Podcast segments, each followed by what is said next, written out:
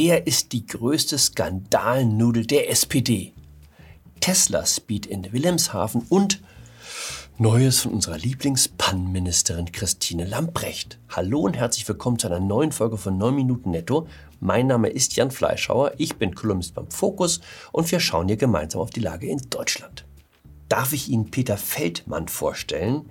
Bis eben noch Frankfurter Oberbürgermeister und die politische Skandalnudel Nummer 1. Hier haben wir Peter Feldmann vergangene Woche auf dem Weg zu den Fans, die den Sieg der Eintracht feiern wollten mit ihren Stars. Da tragen Eintracht-Kapitän Sebastian Rode und Trainer Oliver Glasner noch den mühsam errungenen Europapokal. Und da ist er, schwupps, weg. Schauen Sie mal den Handgriff. Verrät Übung. Ich komme aus einer langen Reihe erfolgreicher Hütchenspieler. Respekt!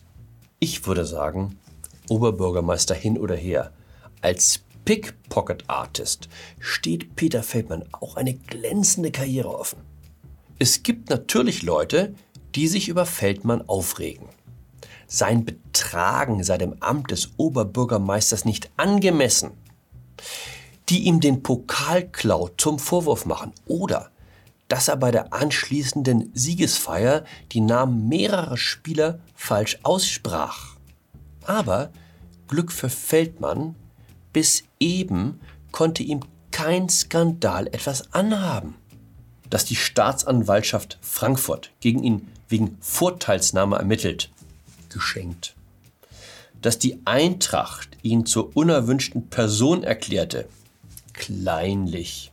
Am Montag gelangte dann dieses Video in die Öffentlichkeit. Feldmann im Fanflieger auf dem Weg zum Finalspiel nach Sevilla. Ich habe hier eine Ansage sowohl vom Bodenpersonal als auch hier von den Flugbegleiterinnen, die mich hormonell am Anfang erstmal außer Gefecht gesetzt haben. Jetzt fällt es auch der SPD wie Schuppen von den Augen. Das geht ja gar nicht. Flugbegleiterin herabgewürdigt, der Mann ist untragbar, Abwahlantrag sofort. Merke, in der SPD kommt man mit allem Möglichen durch. Ein Dienstwagen, der einem nicht zusteht, Selbstbedienung bei den Gehältern, Gefälligkeitsbeförderung für die eigene Frau, alles kein Grund, einen Rücktritt zu verlangen. Aber ein blöder Spruch an Bord einer Lufthansa-Maschine und man ist weg vom Fenster. Olaf Scholz war im März in Brandenburg um mit Elon Musk die Tesla-Fabrik in Grünheide einzuweihen. Genau 722 Tage hat es vom Spatenstich bis zu dem Moment gedauert, als die ersten Autos vom Band liefen. Deutscher Rekord. Scholz war begeistert. Er würde das gerne auf die Energieversorgung übertragen. Wir brauchen jetzt ganz schnell vier neue Flüssiggasterminals. Dummerweise dauert der Bau eines solchen Terminals acht Jahre, wenn man alle Genehmigungsverfahren einhält. Das können acht sehr kalte Jahre werden, da der Klimawandel nicht so schnell nachkommt, um den Ausfall russischen Gases zu kompensieren. Also Tesla Speed, sagt der Kanzler. Das nächste, was ich zum Thema hörte, war, dass Robert Habeck die Umweltverbände angefleht hat, auf Klagen gegen das erste Flüssiggasterminal in Wilhelmshaven zu verzichten. Sofort Empörung von der Taz bis zur Süddeutschen. Das sende das völlig falsche Signal. Das mit dem Krieg sei schlimm, aber das sei doch kein Grund, auf die bewährten umwelttechnischen Überprüfungen zu verzichten. Die deutsche Umwelthilfe hat jetzt Klage eingereicht. Gerade in Krisenzeiten müssten die Prinzipien des Rechtsstaats gewahrt bleiben. Das gelte insbesondere für das Umwelt- und Klimaschutzrecht. Der Verein befürchtet, dass durch den Bau das Unterwasserbiotop vor der Küste für immer zerstört würde. Außerdem wurden in der Vergangenheit Schweinswale gesichtet. Wer weiß, welche Auswirkungen die Arbeiten am Terminal auf die Wale hätten. Irgendein Tier findet sich immer, das gegen einen Eingriff in die Natur spricht. Das ist ja das Wesen der Natur, dass sie dem Bauvorhaben im Wege steht. Die Deutsche Umwelthilfe ist übrigens der Verein, der vor Corona reihenweise deutsche Innenstädte lahmlegen ließ, weil angeblich die Stickoxide in der Luft zu hoch waren.